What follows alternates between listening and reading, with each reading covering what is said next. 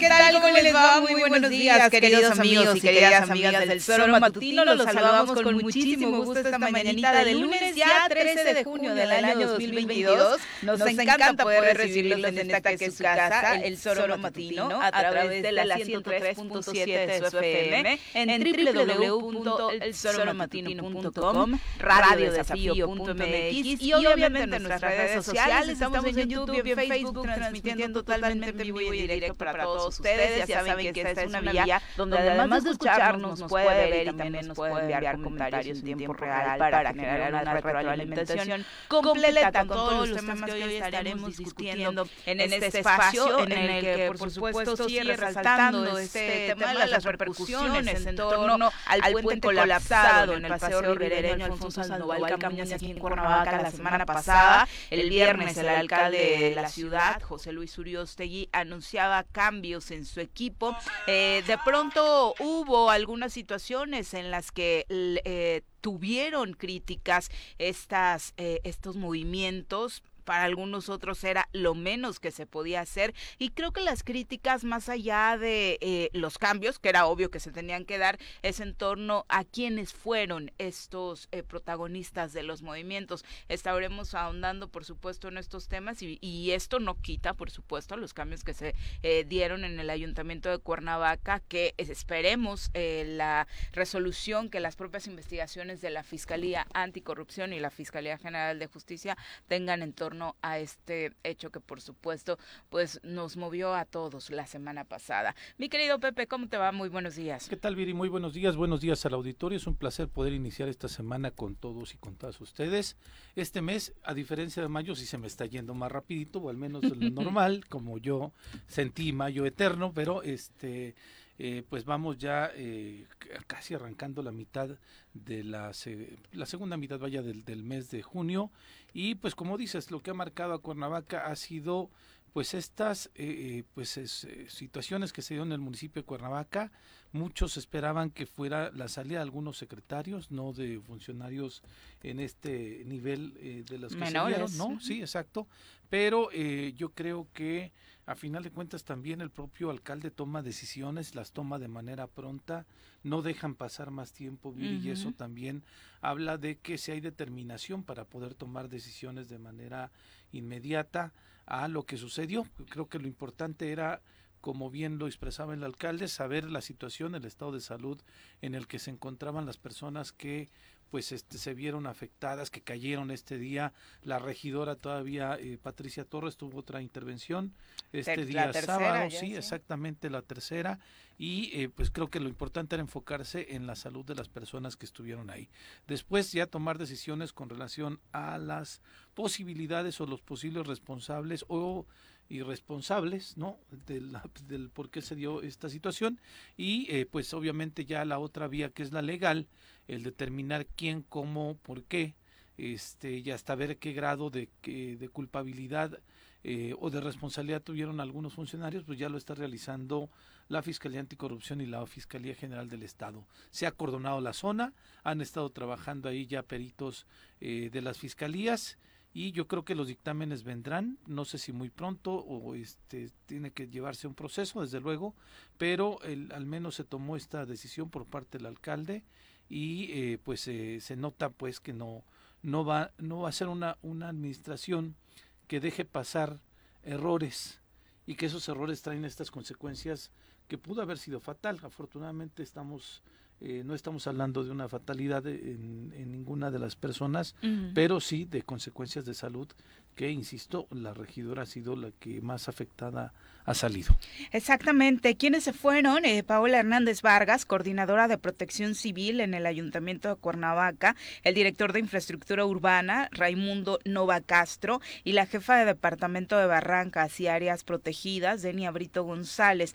Ellos fueron cesados de sus cargos, según anunciaba el alcalde José Luis Uriostegui en la rueda de prensa que daba el viernes pasado, donde señalaba que su gobierno ha determinado determinado que es necesaria la separación de servidores públicos por cuestiones que pudieran considerarse como generadoras de responsabilidad y que en su caso tanto la Contraloría como la Fiscalía Anticorrupción deberán determinar eh, cuál es la responsabilidad de cada uno, porque bueno, en ese sentido el ayuntamiento no se convierte en juzgador. Eh, por supuesto, uno de los temas que llamó la atención y por supuesto el que generó más críticas fue la postura del secretario de Desarrollo Sustentable, uno de los involucrados en esta situación que obviamente había recibido este comunicado por parte, eh, informe por parte de la titularidad de Protección Civil Municipal, en el que señalaba que por supuesto pues estaba la, la situación eh, complicada en ese puente,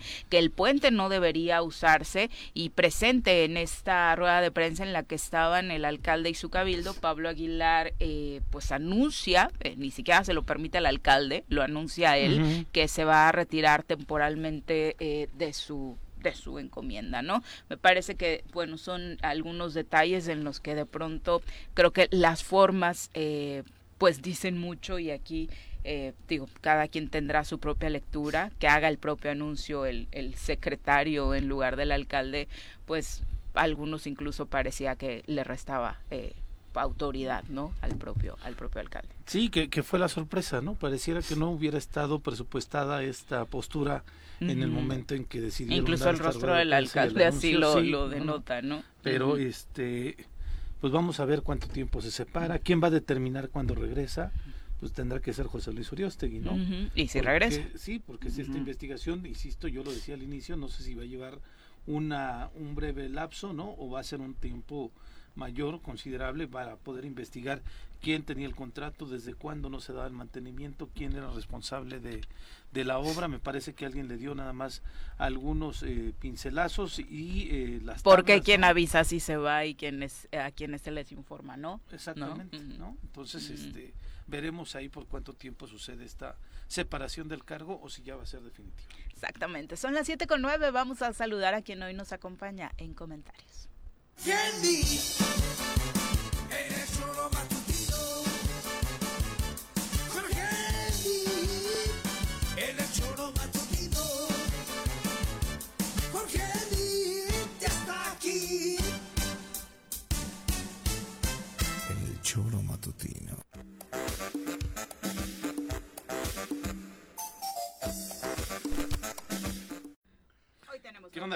Hoy tenemos a una sola chica haciendo todo, chica súper poderosa. Eh, exactamente. Mi querido Jorge, ¿cómo te va? Muy buenos días. Jorge, ¿cómo te va? No te preocupes. Uy, uy, uy, pero sabes cambiarlas, ¿no? Sí, bueno, sí, sí, nos ha ayudado aquí con el aire. Imagínate. Es más complicado lo de la llanta, ¿no? No, pues hay unos tubitos que venden súper práctico. se acabó el asunto. que se sella por dentro. Se sella por dentro porque pues no. Ah, pues no sabes en este momento qué fue exactamente lo que pasó, pero qué bueno que ya estás con nosotros, Aquí estamos. Bueno, platicábamos, no sé si tengas algún apunte sobre estos cambios en el Ayuntamiento de Cuernavaca tras lo ocurrido con el puente, ¿no? A mí me parece curioso que quien avisa es culpable, no, no lo entiendo, no lo entiendo y pareciera siempre que van de menor a menor a mayor hay más secretarios involucrados, por lo menos en el conocimiento y la asistencia, y, no hay un trato parejo, ¿no? O sea, como que quedó ahí raro la conducción, o como bien decían aquí, como que no le dejaron al alcalde ahí este actuar, ¿no? O sea, no entiendo, no entiendo qué fue lo que ocurrió. Pero bueno, por lo, por lo pronto me parece que la parte interesante es que José Luis Uriostegui ha estado pendiente, ha dado la cara, no se ha escondido, ¿no? Y eso... Desde el primer momento, ¿no? o sea, me parece que eso al alcalde no hay nada que reprocharle. A mí en lo particular me gusta y, bueno, también hay que entender que los cabildos o los ayuntamientos se conforman por, por varias cabezas, ¿no? No solamente la del alcalde, al final del día el del alcalde es la vista y es, es quien encabeza el ayuntamiento, pero hay 11, 11 personas más ahí que también deciden junto con él, que también tienen puestos claves en el ayuntamiento y que a lo mejor son los que no han dejado ahí permitir que las cosas ocurran. ¿no? Y que incluso, ¿no? De, empieza la configuración política acerca del poder que realmente puede estar pesando en el ayuntamiento de Cuernavaca. Bueno, se queda claro, ¿no? Pero, pero bueno, es parte de un, así, así funciona, es política, pues, o sea, no, no, mm. no hay que espantarnos, ¿no? Y, yo creo que, repito, la parte más rescatable es la del alcalde, siempre al frente, siempre atento, siempre respondiendo, nunca sin dar la cara, y esa es la parte que tenemos que todos quedarnos con eso, ¿no? Fíjate que a mí me parecía que hasta lo se expuso de más, ¿no? que el pues primer día tal vez no tenía que haber salido él, no sé, esa es una postura obviamente. Probablemente, pero yo creo que no pudo él, o sea, él hizo lo que le nació y eso es importante. Pero ahora como dices, viéndolo, bueno, comparándolo con otras figuras, ¿no? Claro. Por no irme con la del gobernador pues únicamente, este sí hemos visto que el alcalde ha estado presente, ha estado informado del tema, ha estado informando a la sociedad sobre este qué, es lo que está pasando, las decisiones que han tomado. que estamos como sociedad, ¿no? Porque cuando ocurre esta tragedia, que es así una tragedia sencillamente, y de inmediato, ¿quién hizo la obra? Que si fue Cuauhtémoc, que si fue Lobito, que si fue no sé quién, y él sale a decir, momento, ¿no? Espérenme, hay gente hospitalizada. O sea, digo, eso para mí de veras que, y, claramente tendrá que haber una investigación para ver quién hizo, quién no hizo, pero no es ni el momento ni el lugar, pero insisto, él sale exponiéndose a que también le, le, le, sacaban raja política hacia él, ¿no? O sea, yo creo que salió bien, bien con lo que debe hacer la autoridad, ¿no? Sí, por supuesto, en medio de la preocupación, en medio del enojo, porque obviamente, ¿eh? tal, por supuesto, estaba involucrada eh, su familia, ¿no? En esta en este lamentable suceso y por supuesto lo que esperamos es que quienes continúan hospitalizados, bueno, en este caso eh, ya la, de la regidora Pati Torres, pues pueda pronto, ¿no? encontrarse bien, es complicada su situación. Subiendo ahí unas radiografías, o sea, es, falsas, es, increíble. No, hay una falta de respeto total respecto a la dignidad de las personas, ¿no? En, en, todos los sentidos y se excusan de pronto en la animadversión política, pero nada puede justificar que estés deseando que a alguien le, le vaya mal solamente por no eh, compartir un credo político, ¿no? Eso es, lo, lo triste. Insistimos, el pronta recuperación para la regidora y que las investigaciones avancen y hasta donde topen, ¿no? Eh, por supuesto, eso sería lo importante. Esto no puede, no puede quedar así fue un acto que por supuesto pudo haber sido una tragedia mayor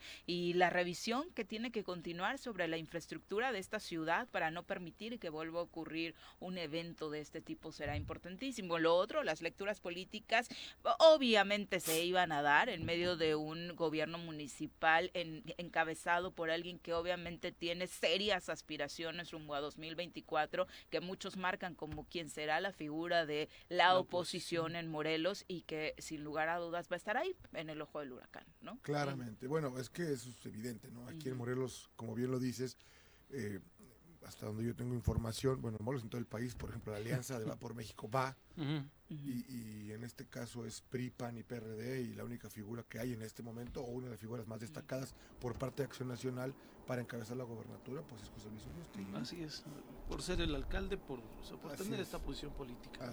Ojalá y no sea su propio partido o el partido que lo postuló, porque no es un partido, quien eh, pues, lo desgaste, ¿no? En medio Yo creo que eh, José Luis, al final del día, que ahora que, entiendo que ya es panista, él ya tiene otros, otros nexos ya, me refiero en términos de relaciones. Al final del día, cuando él llega al PAN en Morelos, ¿Ya se pues, afilió? sí, ¿no? En, Sí. No recuerdo, yo, no, recuerdo, recuerdo afiliado. No. Yo creo que sigue sosteniendo que es, que ciudadano. bueno, pero bueno, al final del día ya tiene más relaciones en otros niveles en su propio partido, ¿no? Eso sí.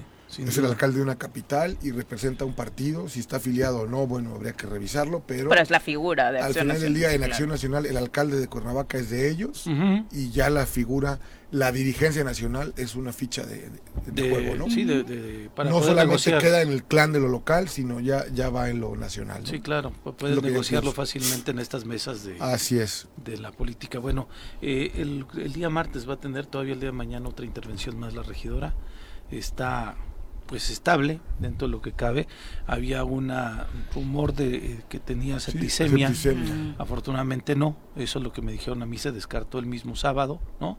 Y este, pero sí va eh, salió muy bien de la tercera operación y va a tener una cuarta más el día de mañana. Es que eran muchas condiciones las que no favorecían a un pronto avance, ¿no? el, agua sucia que estaba ahí, que era otro de los temas por los que se había dicho ese puente no estaba habilitado porque justo en temporada de lluvias tiende a inundarse, ¿no? Y por esto no había sido contemplada su apertura previamente.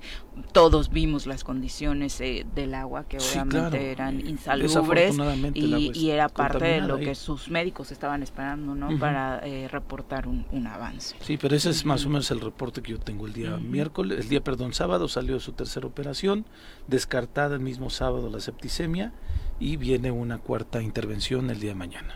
Pues que todo salga bien. Ojalá. Exacto. Por ella, Y digo, para los que son parte del grupo político que la regidora representa y demás, a través de sus redes sociales, su equipo estaba informando, además de su estado de salud, pues estaba reportando que muchas de las actividades que la propia regidora tenía agendadas o pactadas con la ciudadanía, pues han continuado, ¿no? Encabezadas por los liderazgos de su grupo. de su mismo, sí, no, han, no han abandonado la labor eh, del ayuntamiento, ¿no? Exacto. Como igual este, el alcalde se ha mantenido en la primera línea también algunos regidores, regidoras no han suspendido sus actividades, ¿no? Exactamente. Eh, ya se detectó el segundo caso de esta viruela del mono, la viruela símica en Ciudad de México. El pasado sábado fue eh, reportado oficialmente por parte del subsecretario de Salud, Hugo López Gatel, a través de su cuenta oficial en Twitter, que esta persona ya se encontraba eh, pues reportada en el INDRE, en el Instituto de Diagnóstico y Referencia Epidemiológico. Este segundo caso de viruela símica en la capital del país. Reportaba que el paciente se encuentra estable, recibía atención médica y se establecieron medidas de aislamiento y control. Sin embargo, el eh, tema es que esta persona no venía de viaje, no había salido del país, ya se contagió en México y esto mm. obviamente eh, prendió las alertas, principalmente tras lo sucedido en Puerto Vallarta, ¿no? Donde un hombre eh, que había sido reportado ya con este virus eh, esta, viruela, pues había huido, ¿no? Del, del hospital, se fue sin decir ni más ni menos y se dice que anduvo por ahí de pachanga en eh, Puerto Vallarta particularmente y por eso el propio gobierno de Jalisco emitió la semana pasada una alerta para todos los que eh, pues habían estado en determinados lugares donde se sospechaba había estado esta persona, ¿no? Qué barbaridad, qué responsabilidad, ¿no? Con su propia salud. Sí, claro. ¿no? O sea, este, entiendo que todos tenemos un tema ahí de también de corresponsabilidad social, pero pues si no te importas pues tú. Es una irresponsabilidad. Es evidente que va a ser cualquier tontería este este tipo de personajes, ¿no? Qué mal, qué mal, qué mal. Qué mal. Sin lugar a dudas. Y bueno, ¿qué ha hecho el gobernador Cuauhtémoc Blanco estos últimos días? Ya, Total y absolutamente. Bien por Morena, qué gran fichaje. a ti te urge que ya firme pues ese contrato, para que, no, no sé, no sé echen culpas, ¿no? si ves las cuentas de su hermano, su hermano ya es el morenista número uno en el estado de Morelos. ¿El hermano qué? Publica, pero es que quiere trascender ojalá, Ojalá, también sea candidato. Como lo había anunciado el propio Mario Delgado, este domingo 12 de junio arrancaban ya en Morena los trabajos rumbo a 2024. Hubo reunión en el Estado de México de Morena y ahí estuvo el gobernador Cuauhtémoc Blanco con muchos de los liderazgos que hoy tiene este partido, incluido por supuesto Claudia Sheinbaum, eh, Citlali Hernández, estuvo Adán Augusto, el secretario eh, de Gobernación, además de otros secretarios eh, la secretaria del Trabajo, el vocero de la presidencia, eh, encabezando, por supuesto, estos que serán los esfuerzos para que Morena repita en 2024. Ya muy enfilado, ¿no? Ahí con el partido del presidente Andrés Manuel López Obrador, aunque como eh, habíamos comentado, ha anunciado que sí piensa, está por ahí pensándole en afiliarse, pero todavía no, no lo hace, ¿no? es que ese es el problema del, gobernador, Siempre está en medio. Ah. o sea, es más claro que el agua que es morenista, pero pues nada más él no lo sabe tal vez, o no sé. Eh, que, forma, que, le gustaría formar parte de las filas de Morena, que sea morenista, no Por eso, bueno, ya, ya, o sea, lo que quiero decir está en el manto protector del presidente, es este un activo de Morena, ojalá lo saquen de aquí para que vean qué activo tan grande tiene. se lo lleven ya. Pues tal vez en otros lados todavía es querido. No, no, sí, no, querido va a ser. Electoralmente querido. Pues sin duda, no tengo la menor duda de ello. les aporta. Claro que sí. no, no, eso no tengo duda. que ¿eh? suma, suma. Por supuesto. En Morelos lo haces candidato hoy y, no gana ah, con todo y Morena. Sí, ¿eh? claro. Fuera de Morelos, claro que sí le va a ir bien. Particularmente en la capital del O país, donde sea, ¿no? Donde sus digo. bonos son muy altos. Yo-. El mensaje del evento del día de ayer es obviamente doble, con doble mensaje. ¿no? Uno, vamos por el Estado de México, ¿no? Y tres, y dos, perdón, está, me, me salté el dos, ya estoy mal en mis cuentas. Y dos, este, estamos listos para el, para el 2024, ¿no? Y aquí está mi baraja de opciones con Yo las que, que se hacen bolas. no estuvo Ricardo Monreal. Es, es, hoy te lo firmo, es- será Augusto, ¿no? ¿Crees que sea Sí, Augusto? Ah. Augusto, ¿para dónde? Augusto, el en de- contra de todas las, can- las este, Bueno, vas a ver. los pronósticos, Será George. El presi- candidato a el qué? candidato presidente de México. Adán Será el secretario de Augusto. gobernación, vas a ver. Eh, Con todo respeto, no lo conocen ni en su casa, Jorge. Bueno, y Con todo respeto No, al no, yo secretario a de ver, gobernación, bueno, tú sales hoy a la es el calle. único que será leal y, y ciego. No es ni uno, ni dos, ni tres. O sea, Bueno. cualquiera de los que están ahí Sí, en la foto quiera, ahorita supera por mucho. Y hablo de popularidad, no, no de Bueno, capacidades. será ¿eh? Adán Augusto, vas a ver. ¿Te acuerdas de Tú, mí? Uy, Grábame gra- esto, sí. 13 de junio, por favor. La apuesta de Jorge Mit, que a él le gusta, por supuesto, este tema. Así a es. ver cómo se van poniendo los momios. Yo Estaba- creo que vas muy, muy abajo. Sí. No, es no, no, como si estoy- ahorita le apuestas paga- a Ecuador paga- para campeón 100 del mundo ¿eh? 100 Qatar. a uno mi 2000. apuesta. Sí, claro. Pero ya verás. Yo también creo que, que por ahí no va, No. pero yo todavía creo que Marcelo tiene que ser el... No, bueno, si Marcelo es, pues, olvídate, no hay nada que Hasta hacer. Jorge Mit votan No, pues Marcelo, creo. gracias a Dios, no es, no es, no es morenista, no se No es- refiero. no es con no un es ala un radical tipo de- así como, como muchos de los Radical, radical. ¿no? Pero A bueno, eso por eso, por eso no va a ser. Chale, Por eso no va a ser Ebrard. ¿Qué, qué declaración está Pero ah, te aseguraría, o sea, amplías no. tu baraja de opciones en el caso del presidente si va Marcelo. Bueno, Ay, el presidente ¿no? yo creo que para poder aspirar con toda la tranquilidad a ganar tendría que ser Marcelo. Y bueno, viene el laboratorio del 2015, ¿no? Si esta alianza, que para mí es poderosa per se ya en el Estado de México, da y no gana en esta ocasión el Estado de México Morena, no hay nada que hacer. O sea, es, Sería un es- mensaje importante. es sí. importantísimo porque como nunca el presidente, porque así es, o sea, no hemos tenido un presidente como este que tan abiertamente se mete en las elecciones, poco le importan las reglas, poco le importa lo que haga, lo va a hacer en el Estado de México y es la antesala de la, de la presidencia del país. Si este, esta alianza lo logra hacer con los municipios donde el PRI tiene cierta ventaja y los del PAN, que es el corredor industrial, y logran ganarle a Morena y a todo lo que ayer se presentó ahí, en la elección del 24 eh, la pone en riesgo si hace un capricho como ir con el secretario de Gobernación. ¿no? Sí, claro. Bueno, parte de lo que decía Marcelo Ah, Ebrard a el día de ayer. Estaba yo en la cumbre de las Américas con el presidente Biden, las y los presidentes de toda América Latina. ¿Saben qué? ¿Qué estaba yo pensando cuando los escuché cómo se refieren a México y a nuestro presidente? Caray, qué razón teníamos todos los que apoyamos siempre a Andrés Manuel López Obrador. Orgullo de México. Es nuestro orgullo. Hace muchos años, muchos, que no estábamos orgullosos de un presidente de México. Es un privilegio. La verdad es un privilegio, un honor, una gran oportunidad estar participando hoy en día al lado de nuestro presidente, cada uno en la encomienda que tiene. Bueno, pues ahí está, contrario a lo que muchos decían, el que estuvo ahí presente señala que a nivel internacional los comentarios en torno a lo que hoy eh, pues se Pues vive eso en lo México creen, es ¿no? positivo, Perdón, ¿no? eso sí. Que alguien pueda opinar que López Obrador es...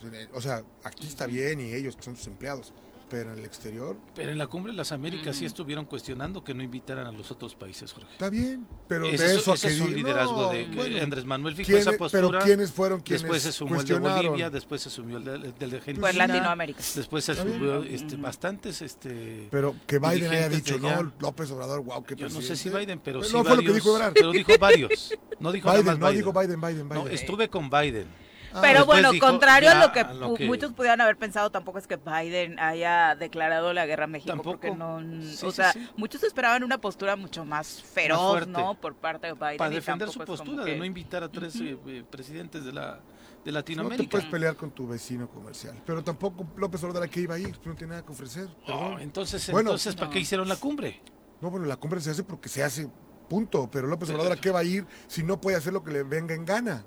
Ese es el problema de un dictador, es lo que yo pienso. Pero no es un dictador, Andrés Manuel. ¿Por qué no va? No se expone porque no le gusta exponerse. ¿Por qué va a la mañanera diario? Porque ahí está controlado, no le preguntan lo que no Pero es. fue Marcelo, de aquí. Fue Marcelo, y fijó una postura muy clara sobre la situación de México. Yo, yo cuidaría a mi socio comercial número uno y lo atendería. Yo no voy, si tú me metes a una fiesta, Pepe, yo te digo, oye, yo vengo con Juan y con Pedro. Oye, no, pues a mí no me caen bien. Ah, no, pues no voy. Pero la cumbre es Pero de es pares, que la cumbre era para todos. No, es de pues, pares, ¿no? Quien organiza tiene, tiene la decisión de invitar a quien y a quién no. Pero es una cuestión de pares, entonces yo no voy. Pero tú no, lo cuestionas. Yo no lo hubiera cuestionado. Él sí está bien. Y hay quien lo ve bien, perfecto. es que creo que lo que estamos viendo es que no es la cumbre de Estados Unidos. Es la cumbre de las Américas. Está bien. Bueno, yo hubiese ido. Nada más. Bueno, el secretario de Gobernación, Adán Augusto, también habló el día de ayer, es el, candidato de Jorge Mit, señalando que es tiempo de la unidad en Morena. Miren, yo les agradezco mucho la muestra de afecto, de cariño, pero les digo algo, ni antes ni después, los tiempos del Señor son perfectos llega su tiempo. Ahora es el tiempo de la unidad, es el tiempo de la transformación del país. Y eso solo será posible si vamos unidos, si vamos todos juntos. Eso es lo que Andrés Manuel López Obrador nos ha enseñado, a caminar todos juntos, a seguir todos por el mismo camino. Bueno, los tiempos del Señor son perfectos. También me sentí con el obispo en la catedral, pero no era Dan Augusto, el candidato de don Jorge. De don Jorge. Debo sentir que era misa o este o estado de Facebook de algunos futbolistas o algo así. Sí, sí. Pero bueno, ahí está el, los tiempos del señor Andrés Manuel López Obrador. Sí, es que ya no sabía yo a qué señor se refería, ¿no? Está cañón, imagínate es, es parte de, cómo, cómo lo... ¿no? Difícilmente antes escuchábamos ciertos discursos con una connotación religiosa. No, el fanatismo de sus amigos en favor del presidente son de niveles de un Es su líder, es su líder, ¿sí? tal cual. Así es. Bueno, justo parte de lo que dicen varios aquí en redes sociales. Andrés Pocket, bueno, los invitamos a participar en la conversación. Recuerde redes sociales, nuestro número en cabina 311-6050.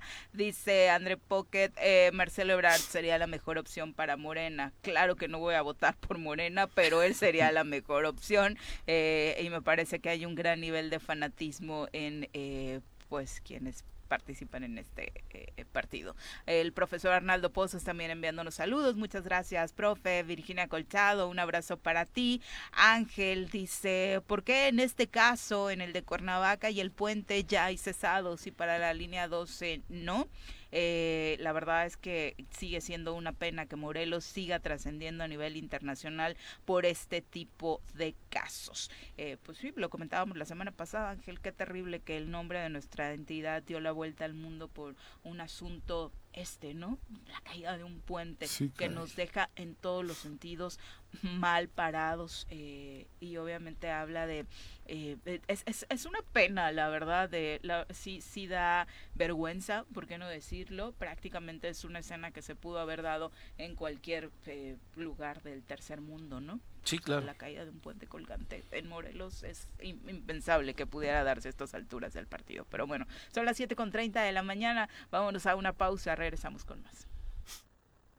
7 7 con 35 de la mañana, Jorge Adrián dice, bueno, y el discurso de Claudia, no hay discriminación, aquí está el discurso de Claudia, qué bárbaros, andan con todo, bueno, lo que decía Claudia Sheinbaum ayer.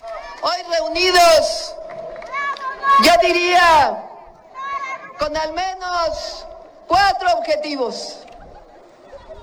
El primero, decirle al pueblo de México, que estamos más unidos que nunca, que nada personal está por encima de los intereses sagrados del pueblo de México, que aquí estamos unidos por la transformación, estamos unidos por el bienestar del pueblo, estamos unidos por la justicia social y estamos unidos porque así lo quiere el pueblo de México y no le podemos fallar. Así que unidos, este gran movimiento de transformación.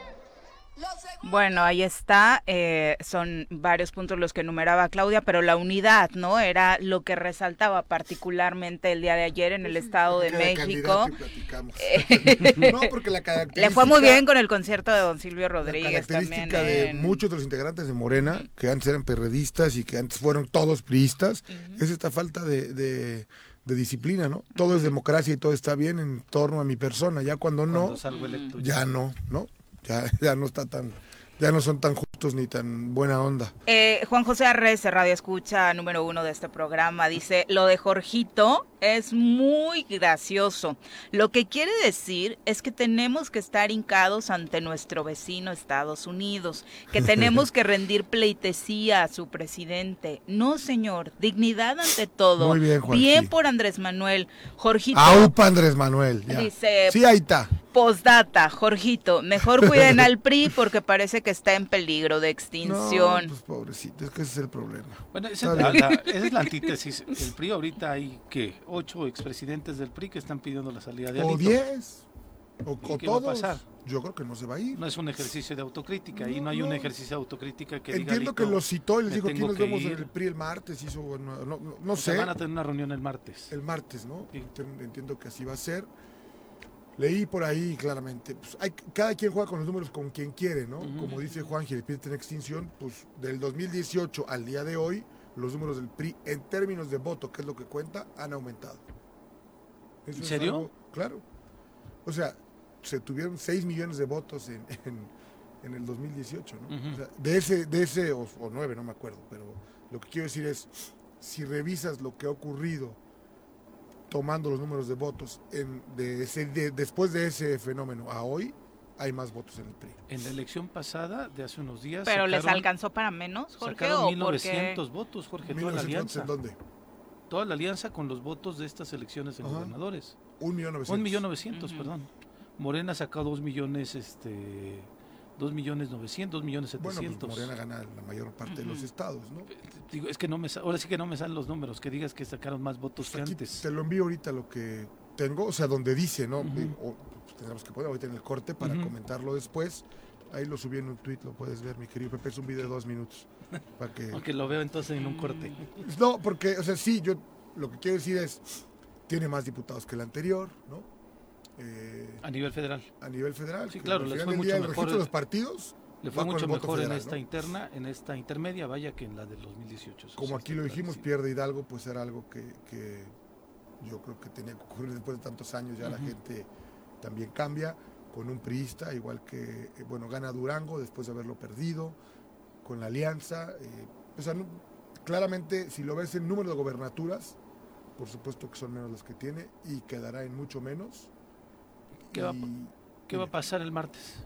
¿Qué crees que pueda pasar el martes en esta reunión con no Alito? no lo tengo claro. Y lo que sí tengo claro, que también Alejandro, o el presidente del partido, pues tiene que hacer algo con estos gobernadores que el PRI les dio todo y, sencillamente metieron las manos para cuidarse ellos, ¿no? Yo creo que ha habido un abuso sin, sin nombre por parte de los gobernadores del PRI, de esta camada, como yo lo comparo con Peña, con, con López Obrador, sin guardar la proporción, por supuesto los que son gobernadores hoy, lo tenemos en Morelos, Cuauhtémoc Blanco, lo tenemos en Puebla eh, con, Barbosa. lo tenemos en, Veracruz con Cuitláhuac. El triunfo verá que, sea que refrenden. Yo hoy apuesto lo que quieras, esas tres particularmente, las perdería que fueron un fenómeno que fueron parte del, del, fenómeno López Obrador, que se subieron a él y lo ganan. Y lo mismo hizo Peña, ¿no? Cuidarlos, no hacer nada y después viene un presidente, como el caso, ves una foto ahorita de Ulises con Santiago Nieto, pues el chiste se cuenta solo. Sí, está rarísima esa foto. No, no está rarísima, la impunidad que otorga el presidente, y que nos diga Juanji también, Juanji, lector uno, sí, muy bien Estados Unidos, ¿qué opinas de la impunidad que da el presidente aquí a gobernadores? Este, estaría importante que nos hablaras y nos comuniques, tío. Eh, eso, eso, por ejemplo, no tiene nombre, ¿no? Están abusando de la popularidad y veremos qué pasa a la hora de refrendar los triunfos, ¿no? Sí, esa fotografía de Ulises. el PRI lo llevan matando 24 años, ¿no? Estuvo en terapia intensiva y, resucitó. Pero ahora sí creo que está en un momento más pues, difícil. Veremos. han perdido todas las gubernaturas, solamente gobiernan dos, tres, ¿no? Dos. Dos son las únicas que les quedan. No, es, la fortaleza. Durango, ahora, ¿hay Coahuila. Ajá. Y Estado de, México. Hay alguien de la oposición, no recuerdo exactamente quién lo mencionaba, que dicen, si no le ganamos a Morena en esta, no le vamos a poder ganar en bastantes años. ¿Coincides con ese? Mm, yo no creo. O sea, ¿tú crees que si Morena gana el 2024, la oposición se puede recomponer en lugar de que Morena se fortalezca? Depende con quién gane, ¿no? Esa es la apuesta del presidente, por eso mismo hablo yo lo del secretario de Gobernación. Si Morena gana con Ebrard, Morena deja de existir. Ebrard no es, Ebrard no es, no es un activo de un partido político, él es un hombre distinto, es lo que yo pienso, ¿no? Pero ¿quién podría ser? Pero fue institucional en la Ciudad de México también. pero vive el rey lo, lo acabamos de escuchar. Pero vive el rey bueno, bueno, pues tú crees que no quiere ser candidato a presidente. Lo hubiéramos visto un distanciamiento así desde va a ser lo el que gobierno tenga de la que Ciudad hacer, de México. Va a hacer lo que tenga que hacer para ser candidato a presidente de este país porque aparte con altas posibilidades de ser no solo candidato, sino presidente, ¿no? Pero yo no creo que siga con las posturas que tiene el presidente López Obrador. Bueno, son las 7. a otros personajes. Con 43 de la mañana vamos a saludar con muchísimo gusto a través de la línea telefónica a Uriel González Sotelo, titular de la ESAF en, Morelos, a quien nos da muchísimo gusto recibir en este espacio. Uriel, ¿cómo te va? Muy buenos días. Bien, bien, bien, bien. Buen día a todo el auditorio. Muchísimas gracias eh, por este espacio. No, al contrario, Uriel, cuéntanos. Eh, un poquito para que el público vaya conociendo tu perfil. Eh, ¿Cuál es el currículum que tienes y que te permite llegar a este órgano? Sí, Miguel. Eh, soy titular del Consejo de Vigilancia de la Entidad Superior de Auditoría. Eh, soy contador público. Tenemos ahí ya algunos estudios en maestría en auditoría. también tuvimos la oportunidad de certificarnos como como auditores en el Instituto Mexicano de Auditores Internos. Y bueno, nuestra trayectoria ha sido eh, en algunos municipios como eh, auxiliares de ahí de contabilidad y después tuvimos la oportunidad de llegar a lo que antes, no sé si se acuerdan, que era Auditoría Superior Gubernamental. de, de Auditoría Superior Gubernamental llegamos hasta hoy en día que es Entidad Superior de Auditoría y Fiscalización. Ahí con, con varios diversos cargos en la dirección de la Hacienda Pública Estatal. Eh, Uriel, en particular, eh, fuiste designado la semana pasada en una sesión ordinaria en donde solicitan una modificación a la orden del día en, eh, justamente en esa sesión para poder incorporarte y que pudiera ser electo. Hubo una terna, entiendo, tú resultas electo con 12 votos, alguien tiene uno y después la otra persona no tiene ninguno. Ante ello, eh, la pues vaya la postura de Morena en voz de la coordinadora Paola Cruz y de Ariadna Barrera mencionando que no tienes la legitimidad primero y después diciendo que hay un conflicto de intereses porque tienes algunas observaciones en tu paso justamente por esta auditoría superior gubernamental. Sí, fíjate que, que una parte de eso, pues mm, no sé, la verdad desconozco la información que les hayan pasado a ellas, pero eh, eh, hubo una comisión calificadora que estuvo precisamente dentro ahí la, la diputada Paola, y bueno, pues eh, está el, el, documento, lo firmó el documento, y pues bueno, ahí se les permitió eh, hacer un análisis de, de los currículum, de nuestros currículum, y bueno, pues este, y por eso siguió todo, todo el procedimiento, ¿no? Eh, yo sí eh, quiero aclarar que hasta el momento yo no tengo ninguna investigación, ningún procedimiento. En su momento se hizo la, entrega correspondiente.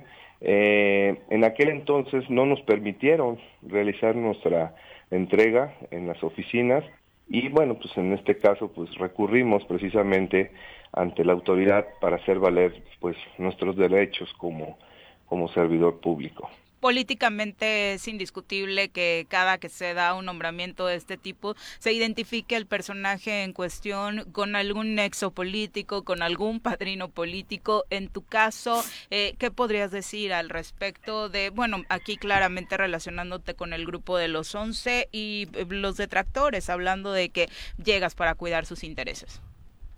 No, mira, yo creo que ahí no nos metemos nosotros ahí políticamente, pero bueno, yo vengo, eh, venimos a trabajar, venimos, somos profesionales y bueno, este, todo el tiempo que hemos estado trabajando precisamente en esta área, lo que es la, fiscalización de los recursos, pues bueno, ahí, ahí tienen nuestro, parte de nuestro currículum que hemos estado eh, desarrollando nuestra vida profesional y pues bueno, es lo que yo, yo les comento a, todos, eh, eh, pues es nuestro, venimos a trabajar, venimos a, hacer nuestro trabajo precisamente a las funciones reales que tiene el, Consejo de Vigilancia, que es precisamente vigilar los recursos públicos que tiene la entidad superior de auditoría. ¿sí? anteriormente Mm, yo recuerdo en aquel entonces, en el ejercicio 2019, tenemos un presupuesto austero, alrededor de 9 millones, 10 millones de pesos, la entidad. Hoy en día, a partir del ejercicio 2020, la entidad tiene 33 millones de pesos. Y al día de hoy no hemos visto resultados, no hemos visto eh, eh, realmente una certeza de todo lo que los procedimientos que se están llevando a cabo. Y pues también eh, las facultades que tiene la entidad, pues también tiene diversas áreas, direcciones, auditorías especiales, que hasta hoy en día pues no se ha visto nada. Con ese presupuesto que tienen, pues la verdad vemos eh, pues una nómina muy amplia, a lo mejor, no sé, digo, pero a esto venimos, ¿no? A checar y a verificar precisamente que las funciones y responsabilidades que tiene la entidad pues se cumplan debidamente. Ante este escenario, ¿cuál es el proyecto de trabajo con el que llegas, Uriel? ¿Cuáles son tus primeros objetivos? Fíjate, tenemos ya una propuesta de, la estructura, cómo vamos a revisar toda la, estructura orgánica que tiene la ESAP y nosotros también tenemos nuestra propia estructura que fue autorizada precisamente por ya por, por el Congreso tener la propuesta, ya tenemos nuestro nuestro plan de trabajo y así también nuestro plan de auditoría, que vamos a estar revisando precisamente esas auditorías especiales, que los procedimientos y toda la realización de, la, de las revisiones pues se lleven a cabo de acuerdo a la ley, de acuerdo al reglamento que tiene la entidad, pero también hay algo importante, existen unos criterios de auditoría que se encuentran publicados y que también esos eh, eh, han hecho omisión en algunos, en algunos procesos de auditoría que no se han cumplido debidamente. Uriel, ¿has hablado ya con la titular de la entidad? No, no, no, fíjate que el, al siguiente día que tuvimos el nombramiento ya se le dio aviso precisamente por parte ahí de la presidencia de la mesa, donde pues remiten precisamente ya el nombramiento, el dictamen que se dio a cabo y bueno, y ahorita vamos a seguir este ya dando eh, procedimiento precisamente a todos los trabajos, dándole a conocer precisamente eh, pues el plan, el plan que tenemos ahí dentro de la entidad. Físicamente tienes un espacio donde vas a atender, ¿será en la entidad superior de fiscalización o aún son los temas pendientes con la misma titular de la entidad? No, no, no, sí, físicamente vamos a estar ahí dentro de la entidad. Yo estimo que el, prácticamente el 90% estemos ahí en la entidad. Tenemos unas oficinas también ahí en Cataluña, pero bueno, yo eh, es lo que estimo, el 90% vamos a estar ahí dentro de la entidad, porque es precisamente el pues la, la esencia ¿no? de este de este puesto de consejo de vigilancia. Y con la disposición, Uriel, de eh, dialogar con, organismos ciudadanos como Morelos Rinde Cuentas, por ejemplo, que había estado sosteniendo reuniones con eh, diferentes legisladores para buscar que fueran estos nombramientos de la forma más transparente. Han lanzado críticas también en torno a tu nombramiento. Eh, ¿Se buscará esta opción de dialogar con ellos? y más allá de propio Morelos Rinde Cuentas, están también ahí aglutinados otros liderazgos empresariales. Sí, no, no, no, estamos ahora sí que abiertos a cualquiera a cualquier comunicación que tengamos con cualquier este, organismo. Eh, precisamente el Consejo de Vigilancia tiene facultades para poder este, recibir alguna denuncia o en su caso pues también realizar el procedimiento correspondiente ya sea ante la Fiscalía Anticorrupción o ante el Tribunal de Justicia Administrativa, ¿sí? en cuestión de iniciar algún procedimiento algún servidor público de la entidad superior de auditoría y fiscalización. Perfecto, pues muchas gracias Uriel por la comunicación, todo el éxito en esta encomienda. No, muchísimas gracias a ustedes, eh. Mucho gusto, eh. Y un abrazo para todo el público ahí, todo el auditorio. Gracias, un abrazo. Muy buenos días. Muchas gracias. Hasta luego. Hasta luego. Estos organismos de asuntos internos, como por llamarle así, ¿no? Exactamente, pues, de estar eh, al pendiente de que los trabajos que se realicen en estos, así como hay un órgano de control interno en la fiscalía, en varias dependencias, ¿no? Entonces, este, este nombramiento se da y algunas, algunos, algunas diputadas principalmente eh, decían que no era el, no se habían agotado los, los, los procesos de la mejor forma pero el mismo Uriel está diciendo que las diputadas habían ya firmado trascendió desde la semana pasada que estaba o sea, es que si no van a chambear está bien complicado que se enteren. Bueno, pero, no te inventas la firma. No, no, no, ya sé, te digo. lo que digo es que nada más Empezó a oler raro en cabina. Nah. Ah. se me salió Se está cambiando los zapatos. Otro comentario para don Jorge Mit González. Dice Alex Gutiérrez. Me parece no es que... Un tono, o sea, sabemos quién es. No, Alex ex existe. Eso escucha desde hace muchos años. Dice, me parece que tiene Jorge Mit razón. Biden es el dueño de América, es el dueño del mundo. Él decide a quién invitar a su casa, a su mundo, a su galaxia y nadie puede decirle que no. bueno. 7 con 53. vámonos a. Vamos a pausar. Regresamos con lo de Sosocotla. Hicieron asamblea otra vez. Vamos con los resultados con 57 de la mañana, gracias por continuar con nosotros. En el reporte de seguridad que da el gobierno federal al día de hoy se reportan eh, ocho asesinatos el fin de semana. De hecho, ayer domingo no hay reporte en Morelos eh, más que de una persona, esta que fue asesinada dentro de un hotel en la carretera Alpuyeca Jojutla la tarde de este domingo, donde se habría registrado el ataque a balazos contra esta persona en el municipio de Zacatepec. Los hechos, como le decía, ocurrieron en la carretera Alpuyeca Jojutla, a la altura del poblado de Chiverías, al interior de un hotel con razón social Bombú, en los límites de Xochocotla. También este fin de semana, en un hecho lamentable, fueron encontrados dos hermanos sin vida en el municipio de Temisco dentro de bolsas negras. Estos dos hermanos fueron dejados en la colonia Eterna Primavera del municipio de Temisco. Fue la tarde del sábado cuando un hombre llamó a la policía ya que estaban estos cadáveres en la calle Tehuixlera. De inmediato arribaron agentes de la policía Morelos, quienes observaron tres bolsas negras que contenían dos cuerpos. Posteriormente, la familia acudió para identificar a los oxisos. hasta el momento se desconocen las razones del eh, crimen como parte de la violencia ocurrida este fin de semana en nuestra entidad. Terrible. Yo de Zacatepec pensaba que había muerto por otra situación, pero fíjate, ahorita me estoy enterando, Viride que fue por una situación de violencia. Pero bueno, les decía antes del corte, Abraham Salazar Ángel fue ratificado como presidente municipal de Xochocotla durante una asamblea general realizada este fin de semana. Sin embargo, dijo que estará pendiente de la resolución de las impugnaciones presentadas en su contra ante la Sala Superior del Tribunal Electoral del Poder Judicial de la Federación.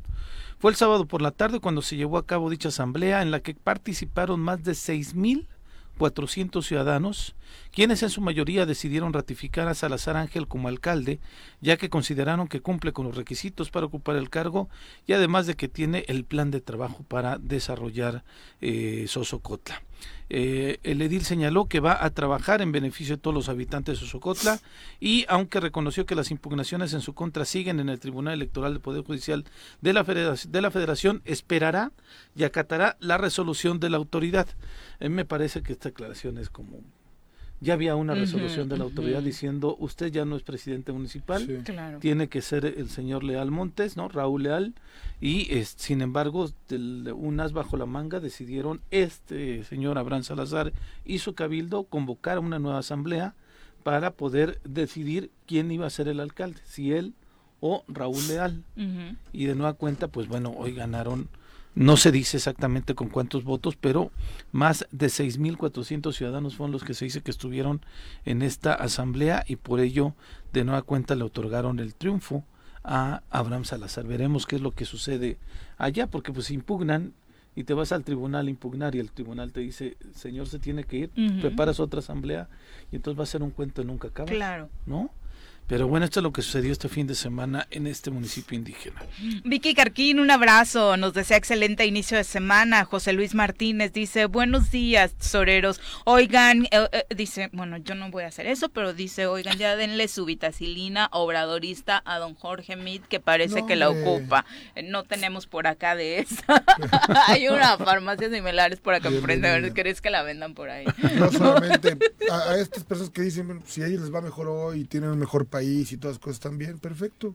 Nada más digo que no, que las cosas no están mejor que antes. Andrea Gutiérrez dice, eh, finalmente se sabe si detuvieron a los conductores de las rutas accidentadas el viernes. Qué aparatoso accidente entre la ruta 7 y la ruta 13 eh, el viernes por la mañana aquí en Boulevard Cuauhnáhuac. De verdad, eh, afortunadamente no hay de momento ya clases en la prepa porque de verdad eso se pudo haber convertido en una tragedia mayor. Se sabe que sí están detenidos estos conductores de la unidad del servicio público. Y de hecho eh, no sé qué tan cierto pudiera ser esto pero el propio secretario de movilidad y transporte decía que bueno se va a revisar el tema de la concesión incluso para pues esta esta ruta 7 y esta ruta 13 no que parece ser que bueno al final dentro de la los razonamientos que daban los expertos parecía que era el conductor de la ruta 7 quien habría cometido la imprudencia aunque como siempre pues se trataba de las clásicas carreritas que pusieron en riesgo al menos el viernes pasado a 13 personas que terminaron heridas. Son las 8 con 2 de la mañana. Tengo los nombres de los, de los eh, eh, conductores de la ruta 7, la unidad 83 fue la que se vio involucrada y es Máximo Apolina Ramírez, Ramos, perdón, de la ruta 13 fue la unidad 40 y es Sergio Antonio Barragán Estrada quienes este pues fueron puestos a disposición. Efectivamente no sabemos qué es lo que pasó después del tiempo de las investigaciones y demás, ¿no? Son las 8 con 3, vamos a nuestro reporte del clima. El reporte del clima semanal con Nuri Pavón. Nuri, ¿cómo te va? Muy buenos días.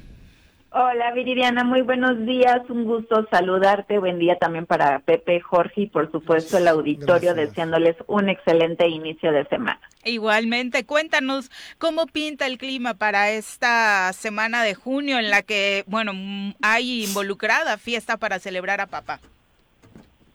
Sí, vamos a estar teniendo eh, condiciones de cielo. Hoy vamos a tener mayormente o medio nublado, no vamos a tener tanta nubosidad como se va a estar esperando en los siguientes días. Eh, de acuerdo a lo que son los modelos, se ve un poquito más de nubosidad para a partir del día de mañana. Hoy vamos a tener cielo eh, medio despejado, vamos a permitir lo que sería la elevación de las temperaturas máximas de cálidas a calurosas. Vamos a estar alcanzando para lo que es el día de hoy una temperatura en la zona metropolitana de Cuernavaca de 28 grados, hoy amaneciendo a 14 grados. En lo que es la zona de los altos de Morelos, esto para Huitzilac, temperaturas mínimas de 7 con máximas de 23. En la zona oriente para Cuautla, mínimas de 18 con máximas de 30. En la zona sur, Cojutla, alcanzando 37 grados con mínimas de 20 grados y lo que serían las condiciones de precipitaciones, hoy chubascos de 5 a 25 milímetros en el transcurso de la tarde a la noche. Estas van a estar acompañadas de tormenta eléctrica y en lo que es el transcurso de la madrugada se ve lluvias dispersas ya de menor intensidad, estamos hablando de 0.1 a 5 milímetros. Y en lo que sería mañana temprano hasta las 7, 8 de la mañana, se ven condiciones de neblina para los que viajan a la Ciudad de México tomen sus precauciones y ya se empieza a disipar a partir de las 8 de la mañana llegando a condiciones de cielo mayormente nublado mañana se ve eh, una disminución en las temperaturas máximas. Hoy por ejemplo se prevé en condiciones de 30 y el modelo ve una disminución de 3 grados ya se ven eh, condiciones de 27 grados en promedio lo que pone el modelo. Entonces se ve una disminución de aproximadamente 3 grados. Esto se va a estar asociando a que vamos a estar teniendo incremento de nubosidad. Y para lo que sería el día miércoles se ve un aumento eh, de 2 grados aproximadamente en las temperaturas por lo que se esperaría similar a lo que es el día de hoy.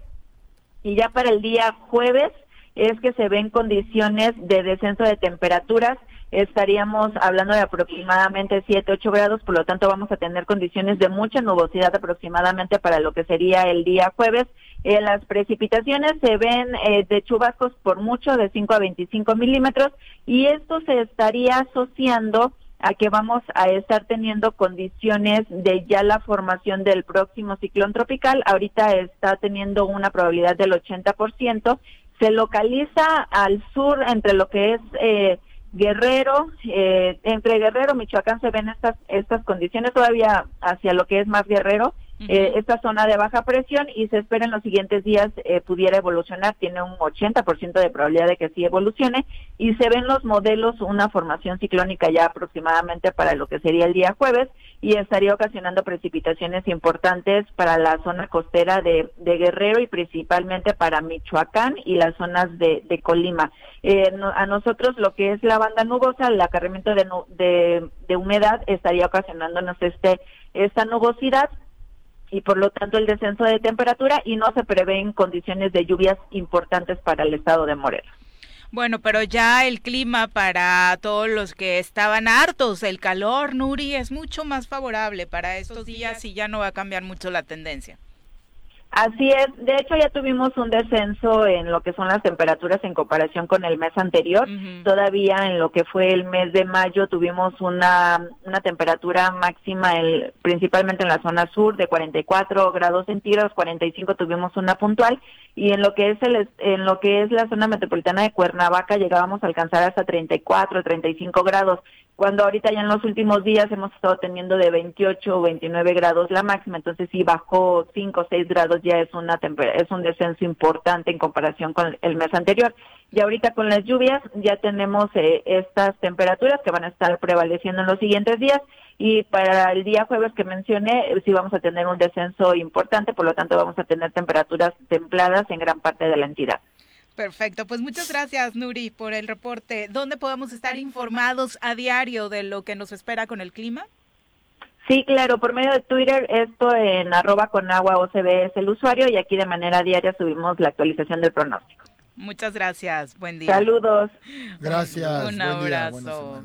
pues ahí está. La Ciudad de México, granizo, pero cañón. Cayó un Soriana. Sí, sí, sí.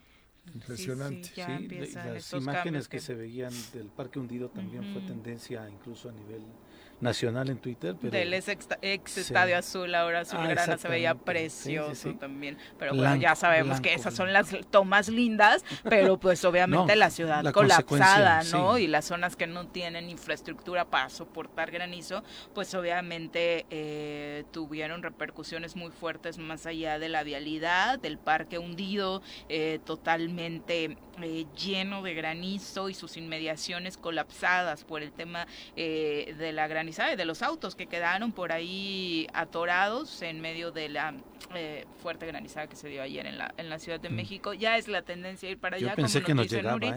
El granizo, sí. Dije, ay, creo que se viene para acá. Un poco de, lluvia nada más, ¿no? Un poco de lluvia nada más, afortunadamente. Eh, son las ocho con nueve de la mañana. Eh, Adriana Pineda también nos dice por acá de, bueno, al que no dejaron entrar fue Samuel García. Es que hubo mucha rumorología en torno a la Cumbre de las Américas, ¿no? Pobre hombre, ¿cómo le exigen eh, que haga todo lo que tiene que hacer? Sí, yo estoy de acuerdo.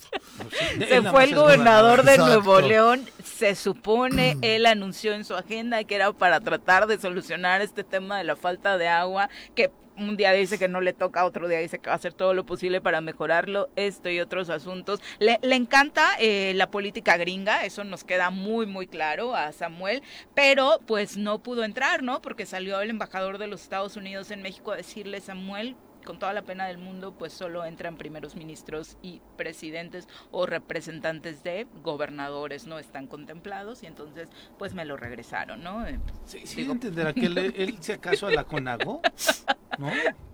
¿Acaso con Cuau? Sí, ¿no? ¿Acaso con, otros gobers? ¿Acaso con Cuau? Sí, ahí es donde te toca. Acuérdate que solo eres gobernador, así lo decías. Pero además ibas Oye, y, el y no es poca cosa, ¿no? O sea, no, es poca cosa ser gobernador. con toda la ironía del mundo problemas, claro. Sarcástico, 100%. Sí, sí, sí, porque el tipo ¿por qué me exigen a mí lo del agua? ¿Por qué a mí? Yo nada más soy el gobernador. No, hombre. Y ahora las mentadas, ¿no? Vienen para acá. ¿Cómo carajo? ¿Cómo, ¿A qué va la cumbre?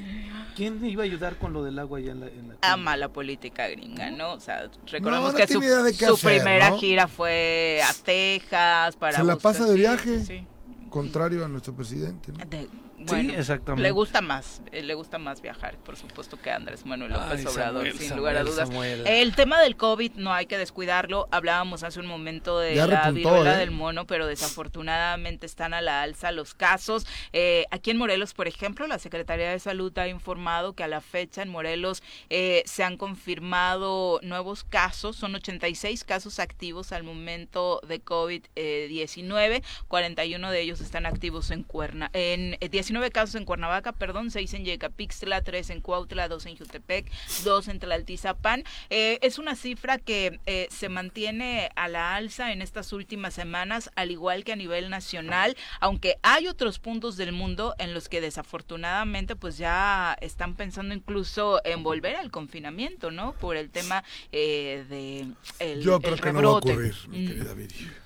Sí, difícilmente vamos a pasar o confinamiento. Que te, porque... a ti, que te cierre a ti mañana. Mm, pero, no, pues eh, nadie lo va a permitir. Yo creo que las variantes que vienen ahora no son variantes más tan letales, ¿no? Son el más tema de la vacuna. O sea, sí vamos a tener bastante índice, hay que prevenirnos con la vacunación, utilizar el cubrebocas todavía, porque esa parte creo que sí es, es, donde sí, sí que molesto, pero qué necesario, ¿no, Jorge? Totalmente. Porque este es parte de nuestra vida ya. Sí, o sea, de repente le bajamos este ¿Qué tal sales? Híjole, otra vez cubrebocas, te regresas a ver qué haces, ¿no? Exactamente a mí me ha pasado dos veces que me salgo. Yo lo digo con toda honestidad, quizás lo hago mal, pero trato de no usarlo en, espacios abiertos. Yo también. Camino en la calle y no lo llevo puesto, pero ya en cuanto tomo el ¿eh? transporte público me lo me lo pongo. Claro. Y, de pronto por esos descuidos, ¿no? De que digo, ah, pues voy aquí a una cuadra pero puta, tengo que entrar a una tienda, entonces ¿Ya valió? Te, tengo que regresar por el cubrebocas. Sí, sí porque en los autoservicios sí, exactamente. te siguen exigiendo el cubrebocas. Y está bien. comerciales y demás, por supuesto. Son las 8 con 12, vamos a... 8 con 16 de la mañana, gracias por continuar con nosotros. Abelardo Maya, un abrazo para ti, gracias por eh, estar en la transmisión. Dice, el Estado de México ya no representa la antesala del nuevo presidente como antes, ni es una medición real sobre lo que ocurrirá en 2024. Solo se trata de tiempo para cambiar de gobernador. Saludos. Bueno, supongo que la tendencia es que el triunfo de Morena se dará. Abelardo, por tus dichos. ahí no hiciste apuesta. ¿Tú crees que retienen Estado de México o también te vale? No, no, yo creo que la alianza, si se hace de manera eh, poderosa, puede retener Estado de México. Bueno. Habrá que ver qué postura toma el gobernador del Mazo, ¿no? Si no es entreguista igual que los demás. Pero eso sí es muy, muy, muy, muy priista, ¿no? Pues. Hasta primo de ley. ¿Y Murat no era? no sé, no lo veía pues tanto como Adelmazo, ¿no? No, yo creo que yo creo que era más priista. El Papa, las nuevas pues, generaciones cambian. Yo, o sea, el problema es ese, ¿no? Que los gobernadores tienen tal cochinero. Pero tienen candidato. O sea, ¿qué perfil Hay dos mujeres ahí interesantes. Bueno, son las 8 con 17. Vámonos con nuestra clase de Derecho. Ya está con nosotros el doctor Ricardo Tapia, quien recibimos con muchísimo gusto en este espacio. Doctor, ¿cómo te va? Muy buenos días. Miri, es un gusto como siempre estar acá. Jorge, Pepe, agradeciendo doctor. A, título personal y a nombre de la UAM el espacio. Y pues vamos a platicar de un tema que ya hemos platicado en ocasiones anteriores pero que sigue dando tema de comentario, que son los municipios, específicamente en el estado de Morelos, frente al cumplimiento de sentencias y laudos.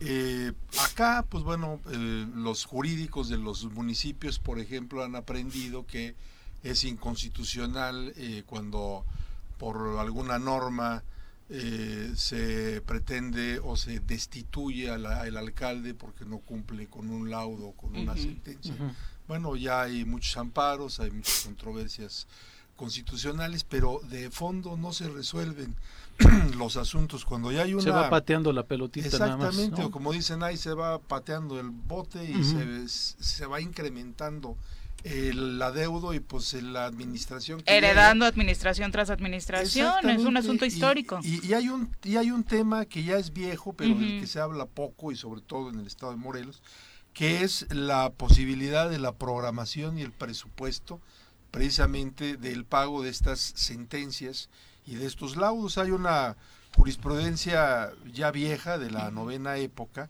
para los amigos y las amigas abogados y abogadas que nos escuchan. ¿La novena época es como la época de Juanjo o más para acá?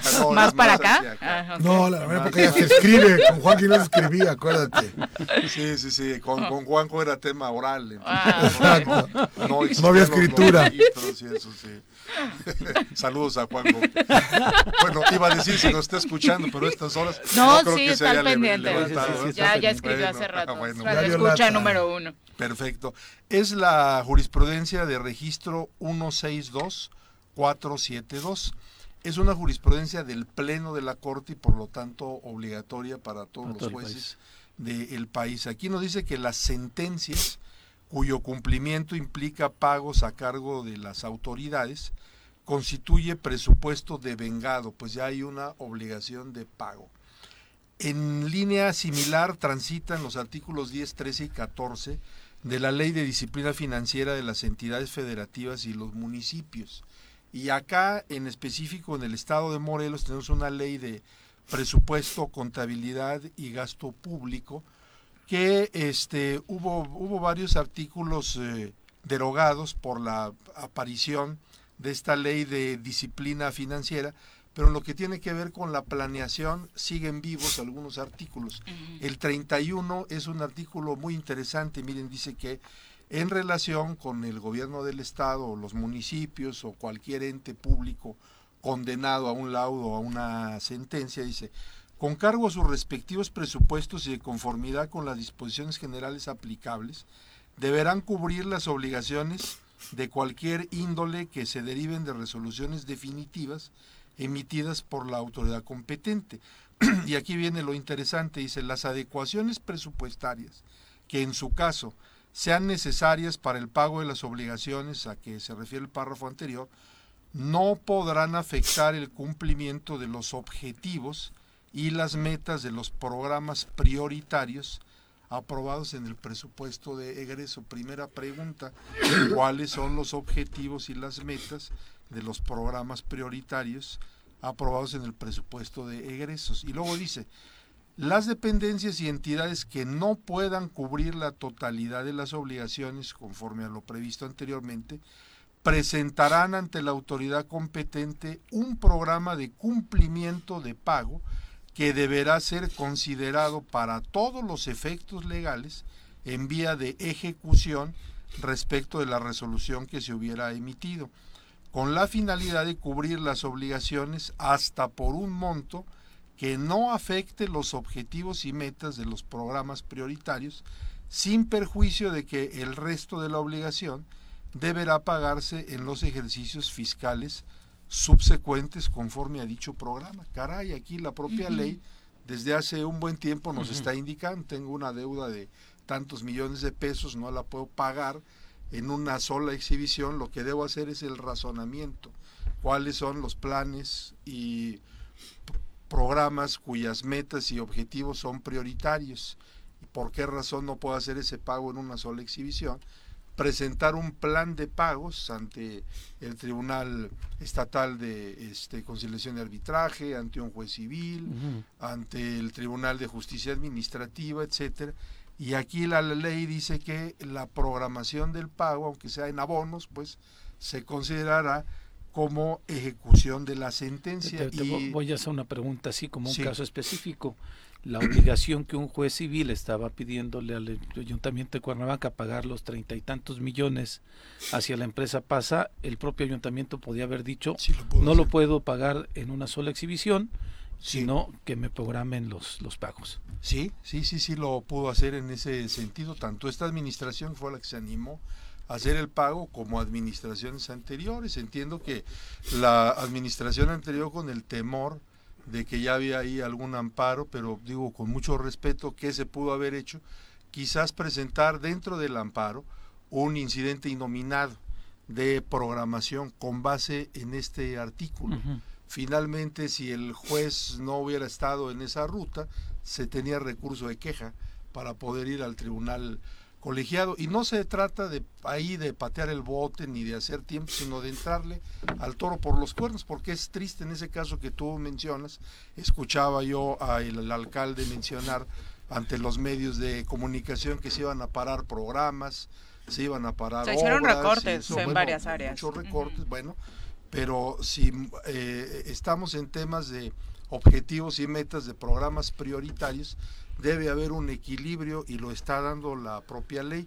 Hay un asunto este eh, precedente que por cierto nos tocó llevar a nosotros en el 2014, que es un JDC, o sea, ante el Tribunal Estatal Electoral, es el eh, expediente 026 diagonal 2014 en la ponencia 1. Ahí había una condena de pago a el alcalde de Tlaquiltenango en relación pues a un grupo de regidoras y la síndico que el clásico pues no les pagaban y había este ahí pues esa sentencia, ¿no? Se había hecho ya un tema muy largo y muy costoso, se utilizó este artículo, se presentó y en el resolutivo primero de esa sentencia, que repito es la 026 del 2014, un JDC, a la letra, eh, el resolutivo primero de esa sentencia dijo, se considera un principio de ejecución de sentencia la acción realizada por el H Cabildo del Ayuntamiento de Tlaquiltenango y al respecto se aprueba el programa de cumplimiento de pago. Esta sentencia posteriormente fue ratificada en esta parte por la eh, sala regional del eh, Tribunal, electoral. del Poder Judicial de la Federación. Entonces, tenemos herramientas acá para este pues poder, resguardar a los ayuntamientos. Otra otra cosa muy rápidamente lo comento es que nos hace falta, eh, Viri, Pepe, Jorge, una cultura de auditoría jurídica. Tenemos auditorías en muchos rubros, pero no tenemos auditorías jurídicas porque también hay muchos funcionarios públicos y muchos abogados pasaditos que se inventan juicios, que hacen convenios y dicen, bueno, pues esto viene de una resolución, esto ya es un juicio y se tiene que pagar. Pues eh, eh, les comento que la ley orgánica municipal en el estado de Morelos dice que para cada convenio que se celebre debe haber un acta de cabildo habilitando, ya sea al presidente o ya sea al síndico. Reitero, por cada caso, lo que se acostumbra a hacer es que en la primera sesión de cabildo se da una autorización genérica para el síndico y o para el presidente municipal. ¿Qué creen que esas autorizaciones son nulas de pleno derecho? El propio ayuntamiento pudiera ir más adelante a tribunales a pedir la nulidad mediante juicios de nulidad laboral, juicios de lesividad en materia administrativa, para echar abajo convenios celebrados por funcionarios que no tenían la habilitación legal, reitero, cada convenio, cada caso, eso, eso es una es una vacuna que así lo este, diseñó el legislador y que en la práctica no lo estamos haciendo. Entonces yo, yo pienso que también pues hay que ciudadanizar estos temas, hay que desde las organizaciones civiles, las ONGs, los grupos de abogados, abogadas, solicitar las informaciones públicas y sacar estos temas a la luz, porque hay mucho, o cuando menos no poco, erario que se está yendo en algunos pagos que a lo mejor ni se debían de hacer o ni se debían de hacer en este momento, o que son fruto de corruptelas entre la propia autoridad y abogados o abogadas que simulan juicios o que realizan convenios cuando todavía no, o sea, había forma de defender a los ayuntamientos. Entonces creo que en este tema hay que poner cuidado y el ojo ciudadano debe estar eh, muy al pendiente con una lupa milimétrica. Sí, sobre todo porque de ahí vienen todas las fallas en cuanto a la respuesta que los ayuntamientos tienen, tienen para brindar obra e infraestructura a los ciudadanos. No hay capacidad de respuesta por la crisis económica que prácticamente todos los municipios de Morelos se enfrentan debido a esto. Claro, y ya por último, en relación... La parte moral, ¿no? Eh, eh, esta parte es la jurídica, pero al final del día la gente tiene que entender, o quienes trabajan en un ayuntamiento, que el alcalde, parte de su oferta o de su programa es el poderle dar empleo a quien lo acompaña en una campaña. Y en ese momento tienes que, en cuanto él acaba, y esto lo hago por, porque los laudos se dan. Lo has dicho en otras ocasiones y no puedo estar más que de acuerdo contigo. Yo he trabajado muchas veces en gobierno, ¿eh? y lo primero que hago es saber que el día que entro me queda un día menos de estar. O sea, no, no, no, no puedo pensar que quien me invitó me tiene que liquidar. O sea, eso es un, eso es un pensamiento, me parece... Que demandar. sí, sí, o sea, y lamentable, porque aparte va a ser un puesto de confianza. Reformas a la claro. ley. Miren, aquí estamos acostumbrados a tratar el derecho laboral burocrático como derecho laboral privado. Y claro, son, dista muchísimo. Porque el derecho laboral burocrático, dice la Corte, se parece más al derecho administrativo. Fíjate, nunca había escuchado eso y tienes toda la razón. O sea, no podemos tratar a los empleados de gobierno como un empleado privado. Sí, claro. La verdad. Porque de cierto nivel. Aquí hay claro, bueno, no, no, no. O sea, hay cosas que, que, Pero cada, cada ayuntamiento que entra, pues, entre jefes de departamentos, directores. se va una la nota. Se va una la, Pero aparte, el que llega tiene que saber que se va en tres años, punto. y, sobre todo ahí, pues yo pienso que de jefe de departamento hacia arriba sí debe de haber un personal de base con una seguridad este laboral, pero caray, de jefe de departamento, director, secretario, y eso pues yo, yo estoy de acuerdo en ese tema. Para finalizar, en relación a jueces, en relación a Tribunal de Conciliación y Arbitraje, ¿no? También, ¿cuál es la medida de apremio más efectiva para constreñir a alcaldes y a tesoreros a pagar? Pues ya se vio que la destitución es inconstitucional, eh, otros medios son llamados a misa, sin embargo, todas las leyes que rigen estos procesos contemplan la posibilidad de la, imposición de multas. Y las multas se ha dicho que deben de ser con cargo al peculio de la persona contumaz. Y se habilita inclusive queriendo hacer esto los jueces o los tribunales pueden ordenar el descuento a nómina de el salario de un presidente municipal, de un tesorero, entonces, abogados, abogadas que nos están escuchando, si de oficio no hace eso el tribunal, solicítenlo, lo tienen que hacer. Y ya cuando le llega el tema a su bolsillo. Ahí sí ya incomoda. Les van a responder sí o sí.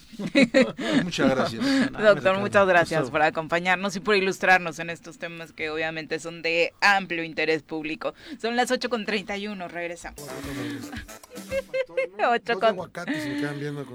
Ya estamos hablando de comida, por supuesto, en cabina, porque llegó nuestra sección favorita de los lunes, nutrición. No tanto. Piensa en un futuro sano. Tú también puedes tener una mejor calidad de vida. Conoce cómo llevar una alimentación saludable con los productos naturales y orgánicos que la doctora Mónica Novielo de Punto Sano tiene para ti en el choro. Doctora, qué gusto. Muy buenos días. Muy buenos días, ¿cómo están? Bien, doctora. ¿Y tú? Bien, muchas gracias. Pues hoy vamos a hablar de inflamación. ¿Qué es la inflamación? Una foto, por favor. bueno, es un proceso natural del cuerpo, o sea, el, el, cuerpo produce inflamación cuando hay que reparar algo. Por ejemplo, si te cortas, si te quemas, pues el cuerpo tiene que producir una serie de sustancias para poder reparar ese tejido que se dañó. Entonces, la inflamación en sí no es mala, sino que es que el cuerpo está trabajando para como les digo, reparar algo. Entonces... Por eso están eh, los golpecitos, como que te Sí, se te inflama. Y bueno, características de la inflamación es, bueno, se te hincha, enrojecimiento, muchas veces hasta da un poco de comezón porque se estira la piel, pero es un proceso normal, natural y no es malo. Protección. Ajá, o sea, el cuerpo está reparando realmente algo y las sustancias que llegan ahí como están trabajando y se reproducen, pues eso hace que, se inflame la zona afectada.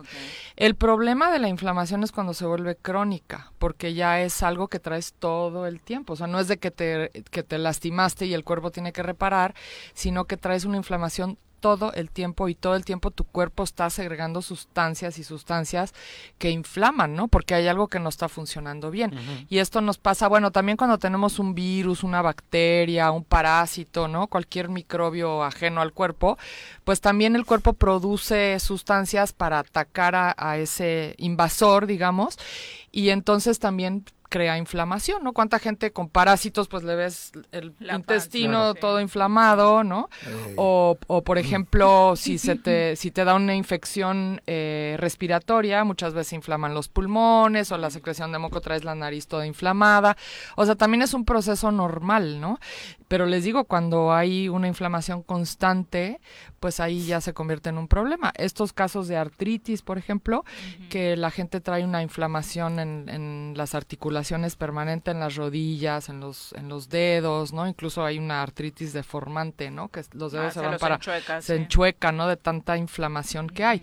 Entonces, eh, bueno, con respecto a la alimentación, pues es importante cuando uno tiene sobre todo una inflamación crónica, ¿no? Por ejemplo, la colitis, que todo el tiempo la gente tiene una inflamación en el intestino, y además eso puede llevar a algo peor, o sea, si tú todo el tiempo tienes una inflamación, inflamación, estás más propenso a tener una enfermedad degenerativa a la larga, ¿no? Entonces, cáncer, por ejemplo, cáncer, por ejemplo, ¿no? O sea, la gente que tiene todo el tiempo colitis, colitis, colitis o colitis ulcerativa, ¿no? Que ya tienes úlceras en el en el colon, pues eso te puede llevar a un cáncer, ¿no? Entonces hay que cuidar mucho esto y prevenir, ¿no? Entonces, en cuestión de alimentación, pues hay alimentos que inflaman y hay alimentos que desinflaman, ¿no? La lechuga inflama y pareciera que no, ¿no? Eh, la lechuga inflama, depende, hay gente, yo como mucha lechuga y no me inflama nada. O sea, bueno, hay, hay, hay alimentos que inflaman por las Ahora la lechuga que tienen. Inflama. Sí, ¿qué tal, eh? Inflama. y engorda, ¿no? No, no engorda. No engorda. bueno, yo no quise decir. Me gusta ese punto de no hay que comer lechuga porque te engorda. Sí, te inflama. Hay que comer mucho cilantro, el taco de pastor.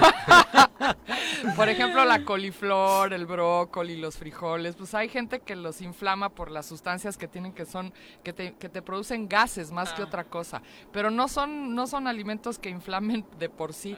O sea, hay hay alimentos Ay, ajá, que sí te inflaman a la- o sea, como a largo plazo. Por ejemplo, toda la comida procesada, en especial los embutidos, crean mucha inflamación. O sea, los embutidos tiene tanta porquería, sa- sal, muchísimo sodio tiene, eh, tienen muchos conservadores, tienen mucho relleno, o sea, nutricionalmente hablando, un jamón, o sea, le dan mucho a los niños jamones, jamón de pavo, ni siquiera de pavo es bueno y son alimentos inflamantes.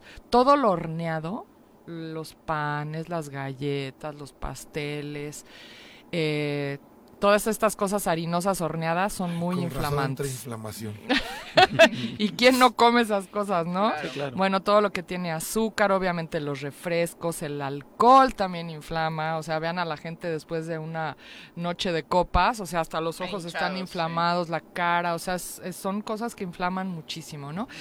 Y bueno, vamos con los que no inflaman o desinflaman. En número uno tenemos el jengibre, que es esta raíz oriental, que en México se está cultivando muchísimo. Tiene eh, propiedades antiinflamatorias muy buenas. Eh, además es un gran antiséptico, ¿no? O sea, ayuda con infecciones, o sea que si tienes una inflamación por infección, te va a ayudar como doblemente el jengibre. Eh, además es anticancerígeno. Eh, entonces yo les invito a de verdad a consumir regularmente algo de, de jengibre. Además ayuda a prevenir enfermedades neurodegenerativas como tipo Alzheimer, Parkinson, ¿no? que tienen que ver con el cerebro, porque ayuda a que no se esté inflamando toda esta zona también, ¿no? ¿Cómo integrarlo en nuestra dieta, doctora? Pues mira, Porque yo- es complicadito dado su sabor picoso. Eh, sí, y no hay que abusar, esa es otra, porque tenemos la tendencia a decir, ay, esto es bueno, dame mucho, ¿no? No, con el jengibre no hay que abusar porque te puede irritar si consumes de más, sobre todo gente que tiene problemas estomacales, porque es picante. Entonces hay que consumir poquito y en pequeñas cantidades, incluso es muy bueno para el hígado. eh, les digo, es, es, es un gran antiinflamatorio y un gran antioxidante además, ¿no? Entonces eh, también ayuda al corazón, o sea, tiene muchísimas propiedades. Yo lo que hago es que como un, bueno, le pongo un pedacito chiquito, como unos dos centímetros pelado en mi jugo, en mi jugo verde. Ok. Entonces, eso puedes este, hacer. Además, la piña es otro gran antiinflamatorio. Mm. La piña tiene una sustancia que se llama bromelina, que es una, es una enzima y te ayuda a, pues, a asimilar varios nutrientes, pero además es antiinflamatoria. Además, la piña es diurética. Entonces, eh, un jugo, por ejemplo, de piña con apio, perejil y jengibre es un súper antiinflamatorio, diurético, ¿no? Te va a hacer como eliminar eh, cosas que no necesita tu cuerpo y además es delicioso, ¿no? Un poquito de jengibre en un jugo le da un toque muy sabroso, ¿no? Eh, otra manera, yo uso, lo uso mucho en comida oriental, a mí me encanta la comida oriental y bueno, además es mejor tomarlo crudo. Entonces, si lo tomas en el jugo, porque mucha gente te dice, ah, sí, tomo té de jengibre, y, no está mal, pero sí llega a perder ciertas propiedades cuando lo hierves en, un, en una infusión, ¿no? Entonces, es mucho mejor rayarlo. Ah, o sea, en el té no está. O sea, sí es, sí, es efectivo, pero sí pierde un poquito. Entonces, mejor en crudo. Si lo pelan, porque la cáscara no se puede comer, es muy fibrosa, entonces lo pueden pelar y rayarlo y exprimirlo en guisados. Y así al final se lo agregas, ¿no? Y por ejemplo haces un, eh, como le llaman en inglés, un stir fry, como verduras salteadas, ¿no? Y al final le pones un poco de salsa de soya natural, no de las químicas, y le pones el jengibre así exprimido. Cuando lo rayas saca mucho jugo y entonces lo exprimes encima del, del guisado y le da un sabor maravilloso. Yo hago un tofu el queso de soya, que lo corto en cuadritos, le pongo salsa de soya y, y, un montón de jengibre rallado y ajo, y luego lo sofrío así con poquito de aceite de oliva y queda delicioso. Parece, parece pollo. Sí, cuando me dicen, es, que a mí no me gusta el tofu, yo les digo, es que no has comido en mi casa. Pues, ¿Sabes? ah, pues cuando quieran. Pues y les hago así unos platillos de tofu. Ah, nomás dices, doctora. ¿eh? Bueno, otro gran antiinflamatorio es la cúrcuma, que se usa mucho. Es otra raíz, pues son raíces, ¿no? Muy parecida al, jengibre, pero, es, nara, es anaranjadita. Y lo usan mucho en los curries en Oriente, sobre todo en la India. Y en la India la usan mucho en la medicina ayurvédica, porque también es un gran antiinflamatorio, o sea, la usan como medicina. Y es el que le da el colorcito amarillo o verdoso al curry. Que el curry yo digo que es como el mole mexicano, ¿no? O sea, es una delicia. Bueno, y la y está muy de moda hacerse la leche dorada, no sé si han oído, que es cúrcuma, que la disuelves en alguna leche vegetal, puede ser leche de coco, leche de arroz, ahora hay un montón de leches vegetales, ¿no? Y le pones eso y le endulzas con un poquito de jarabe de agave o de algún endulzante natural, stevia, mejor. No esplenda. No esplenda. y lean los ingredientes de ¿eh? la stevia porque también hay stevias malísimas, Aplicadísimo, Jorge. Ajá, entonces que va a la práctica todo. Digo, y si no les gustan los sabores, también hay cápsulas. Hay cápsulas de, jengibre, hay cápsulas de cúrcuma, ¿no? Porque hay gente que no le gusta de plano el sabor. Pero tomarlo así O no puede, o de pronto no puede hacerse un juguito o lo que sea. Pues no hay pretexto. No hay pretexto. O sea, si no puedes estarte tomando tu jengibre en tu jugo o por falta de tiempo, pues te tomas unas cápsulas. Y es un gran preventivo. De verdad que ayuda a muchísimas cosas, ¿no? Y otro gran antiinflamatorio son los omega 3. ¿no? Que también lo pueden tomar en cápsula, pero también, por ejemplo, la chía en este jugo que les digo, se ponen una cucharada de chía y la dejan hidratar unos 5 minutos y esto, y esto va a ser un, también un gran antiinflamatorio porque los, los omega 3 ayudan en, la, en, procesos inflamatorios también a reducir la inflamación. Ahora, en cápsulas hay como muchas versiones, ya he visto últimamente de las combinaciones de omega 3 que vienen del 3, 6 y 9 y no sé qué, ¿cuál es lo recomendable? Es que mira, la, el omega 9 lo produce tu cuerpo naturalmente y el omega 3 y 6 no o sea, lo tienes que tomar de la alimentación, pero tienen que estar uno a uno. Y el problema es que la dieta moderna, o sea, tiene muchísimo omega 6 y poco omega 3 y esa esa disparidad entre los dos crea inflamación. Ah, y inflamación tipo crónico por la falta de omega 3. Entonces, yo recomiendo tomar puro omega 3, ¿no? Para emparejar el partido. Para, emparejar el partido, o sea, que, sean, que sea un empate y que no tengas más omega. O sea, ¿de qué te va a servir tomar omega 3, 6, 9? O sea, te va a subir todo parejito y te va a seguir... y este, sigues desequilibrado. Sigues desequilibrado con el omega 3, ¿no? Entonces, el chiste es subir el omega 3 para que se emparejen ¿no? Porque en, general nos falta omega 3, ¿no? La comida no tiene mucho omega 3, está en pocas cosas realmente.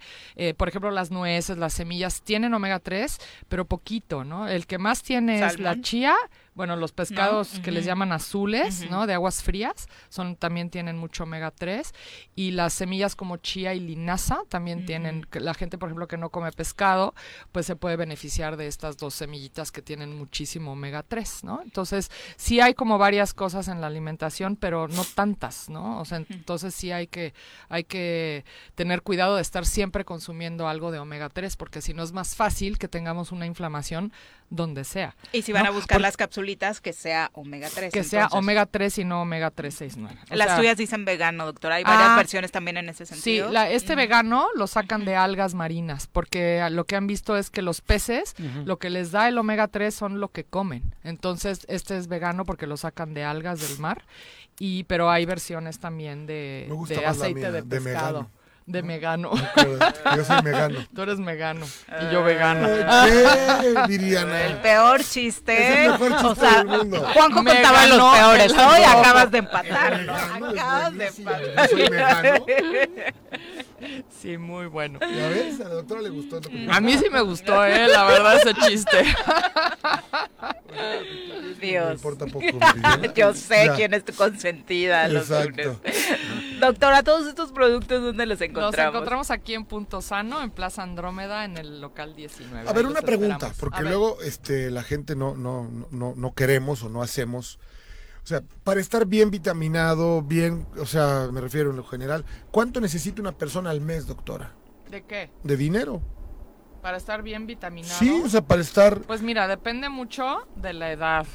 Si eres medianamente saludable. De lo que hagas en tu vida, ¿no? Bueno, la edad depende muchísimo. Arriba de los 50 se nos empiezan a bajar un montón de cosas. Pero una gente de 40 años e, medianamente saludable. Una gente de 40. Medianamente saludable para prevenir y demás. No correctivo, ¿no? Que es lo importante. Pero en suplemento. ¿Esa persona eres tú? No, no, no, yo no soy medianamente saludable. Híjole, pues sí, así con pues unos mil pesos. Mira, o sea, lo que quiero decir mensuales? es... Mensuales? Mensuales. Para estar al tiro con superfoods y demás, ¿no? o sea, lo que quiero decir es, si tienes una complicación, te vas a gastar 5 o 6 mil pesos. 5 o 6 veces más. A, eso quería llegar. 5 o 6 veces más. Sí. Gastas en cualquier no, bueno. Y, o sea, si eres diabético, pues nada más te vas a gastar 5 entre la insulina y las inyecciones, ¿no? Más si tienes que tomar no, el corazón, más, más, por eso. O sea, o sea, y que tiene que ver con todo con la inflamación. Es que la gente dice es que es caro cuidarse o comer no, bien. No, no, es más caro. Es más caro lo, que viene después si no te cuidas. ¿no? Por eso hacía la, la, la, comparación, ¿no? Nada más. O sea, es un Hagamos un esfuerzo por invertir en nuestra salud. Exacto. En todos los sentidos. Y lo vas a, o sea, y lo ves, yo tengo pacientes ya de como de más edad que se han cuidado. Bueno, tengo una, una, paciente de más de 80 años, bueno, toda la vida se ha cuidado, viene conmigo porque tiene alergias, ¿no? Ambientales, pero en realidad es una mujer que sube las escaleras como si nada. Tengo otra paciente de la misma edad que hay que ayudarla a subir las escaleras. Y, nunca y con un sobrepeso tremendo porque nunca se cuidó en la vida y le metió a todo. 30 pesos diarios, un refresco vale 18. Fíjate. 20. Bien. Y si te tomas dos refrescos al día, o sea, que este país ese es el consumo per cápita, sí. Entonces, pues vale la pena cuidar. Claro. Eso acaba de la mano la alimentación, porque si hacemos el mismo comparativo de las porquerías en, las que invertimos. sí, pero ¿cuánto nos cuestan los sale más baratas unas papitas, ¿no? A comerme un plato de una ensalada, ¿no? No es cierto. Mentira. mentira. O sea, a la larga es mucho más caro, ¿no? Doctora, muchas gracias. Gracias a ustedes. Ya ves cómo te dice así bien el Saludos, me llaman a través de Facebook. Dice, entonces Morelos está inflamado un parásito de gobernador. Ay, qué mala onda eres, Mella. Pero no te puedo desmentir mucho. Hay que llevar al Estado con la doctora Novielo. Son las 8.50 de la mañana. Vámonos a los deportes. Un breve resumen con nuestro querido Bruno. ¿Cómo te va? Muy buenos días. Buenos días, Viri, y buenos días a todo el auditorio. Oye, cuéntanos. El Tri por fin ganó. Sí, el Tri, el Tri por fin ganó 3 a 0 eh, contra el equipo de Surinam en el, la jornada 3 de la Liga de Naciones de la CONCACAF. Este partido que se jugó en Torreón. 3-0. No puede ser. perdón, perdón. Donde tuvo una, donde tuvo una, pues, una entrada, no llenó el estadio de Torreón, pero pues tuvo una entrada de tres cuartos. Eh, anotaron Israel Reyes, Henry Martin de penal y al final eh, también anotó Eric Sánchez y así el conjunto tricolor eh, pues vuelve con la con la victoria saca los tres puntos aunque es un partido que le podemos sacar pues realmente muy poco aprendizaje y creo que no le viene muy bien a, México en cuanto a preparación para el Mundial. Oye, de entrada, Bruno, esto, desde que ves, digo, para empezar, creo que pocos nos acordamos que jugaba la selección este fin de semana, ¿no? Eh, porque nos tiene muy enojados y decepcionados, pero eh, también es un reflejo la entrada, ¿no? O sea, que una de las peticiones más importantes para el TRI era que recorriera el país, que no se centralizara en el Azteca, y ahora va al territorio eh, Santos y no se llena el estadio. Es un pues, claro reflejo de que la gente no está interesada en el fútbol que está practicando el Tri. Sí, no está interesada, gran responsabilidad por parte del, entrenador, de los futbolistas que han mostrado un pésimo desempeño y además que el rival tampoco sea, bueno, el rival tampoco vende, el rival tampoco sea llamativo y es por eso que también se llevan a la selección mexicana a Estados Unidos, porque ya sea el rival que sea, el estadio al menos va a tener eh, 45 mil, 50 mil aficionados.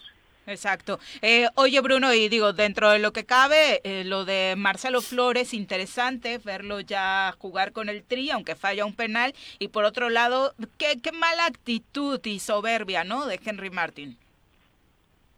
Sí, eh, desafortunadamente lo falla Marcelo Flores pero creo que no tuvieron que haberle permitido tirar el penal. Estuvo bien que, que fue valiente al, tomar la, la, pelota, pero nadie, alguien le tuvo que haber dicho, porque si no, porque si no pudo haber pasado lo que realmente pasó, que desafortunadamente lo falló, le terminó afectando, llegó hasta las lágrimas, eh, no pasó a mayores, pero sí es, eh, no es un grato recuerdo para Marcelo Flores que haya fallado un penal el día de su debut, a pesar de que mostró pues buenas cosas, un ratito que jugó, 10, 15 minutos se le mostraron más ganas que, que a otro. Sí, lo de Henry Martín también, desafortunado. Sí, celebrar eh, callando al público, la verdad es que después de anotar un gol en prácticamente un año, la verdad, y frente a Surinam, pues creo que poco eh, tiene que decir este delantero de la América, Un país con 600 mil No tiene jugadores que están en Europa y que han disputado Champions, ¿eh? O sea, ha crecido, sí, obviamente era para golear. Sí, sí, sí, era para golear y muchos más goles, por supuesto, se esperaban por parte del Tri. Eh, la buena noticia para el deporte mexicano, otro podio para Checo. Increíble.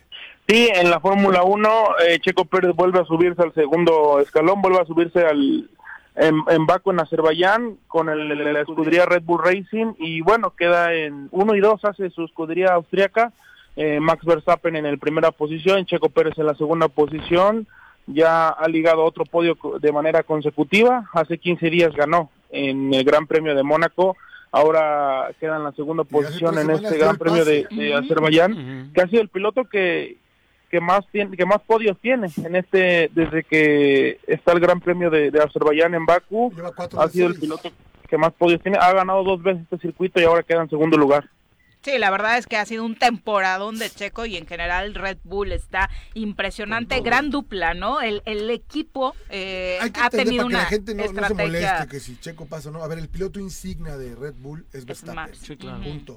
Lo que hace Checo es... Es coequipero, juega para él. Juega para él y desafortunadamente si esto sigue así el campeón será Verstappen, punto. Pero para eso se rentó Checo. Claro, a menos que pase algo extraordinario, otra carrera quede fuera, y a lo mejor Checo gane un podio. Entonces sí, los números no, pero van siempre a priorizar que gane Verstappen. Y no está mal, ¿eh? O sea, me refiero, así es el juego. Sí, sí, de pronto nos gana el, nacionalismo. Él llega, él llega como, como copiloto, desafortunadamente para toda su afición, aunque bueno, eh, últimamente ha habido algunas declaraciones que dice que él no firmó la renovación de contratos de 2024, eh, que ninguna cláusula le dice que debe de ser segundo piloto y ha generado también algunas molestias en cuanto a, la familia de, Verstappen, que tiene un peso muy importante también con, con la escudería del Toro Rojo, pero creo que Checo sí es, es complicado que pueda ser campeón del mundo, aunque, bueno, creo que todo el público mexicano quisiera y sería una locura que tener un campeón del mundo eh, mexicano, pero ah, sin duda que Verstappen es el primer piloto de, Red Bull. Ahí sí le perdonan la borrachera que sea al checo si sucede, no como la última donde los mexicanos salimos muy asustados con que el checo se sí, fuera. Bueno, yo seguiría borracho, perdón, hasta hoy, o sea, por Dios. Mi querido Bruno, muchas gracias. Buenos días. Muchas gracias, Luis. Saludos, saludos Jorge. Gracias, Bruno, buen día. Ya nos vamos, Jorge. Despídete de tu público, que hoy estuvo muy participativo. Muy participativo. Te mandaron muchos mensajitos. Pero me tienes que decir, no tengo problema. No, bueno. Te digo y creo, porque así lo veo y mi bolsillo así lo ve, las cosas cuestan más y cada vez ganamos menos. Justo hoy el titular de la Profeco dijo en la mañanera que se están estabilizando los precios de la canasta básica. ¿Y dónde? Para ir, porque pues... Con las ofertas de Julio regalado. Exacto, tres por dos, ¿no? Ahí ya empiezan. Sí. Que tengan bonita semana, Buenos días, nos vemos la próxima semana, Pepe, muy buenos días. Ya nos vamos, que tengan excelente inicio de semana, los esperamos mañana en punto de las 7. ¡Uy! ¡Se acabó! Pues, así es esto. Esta fue la revista informativa más importante del centro del país. El Choro Matutino. Por lo pronto, el Choro Matutino. A bailar, el Choro Matutino. A.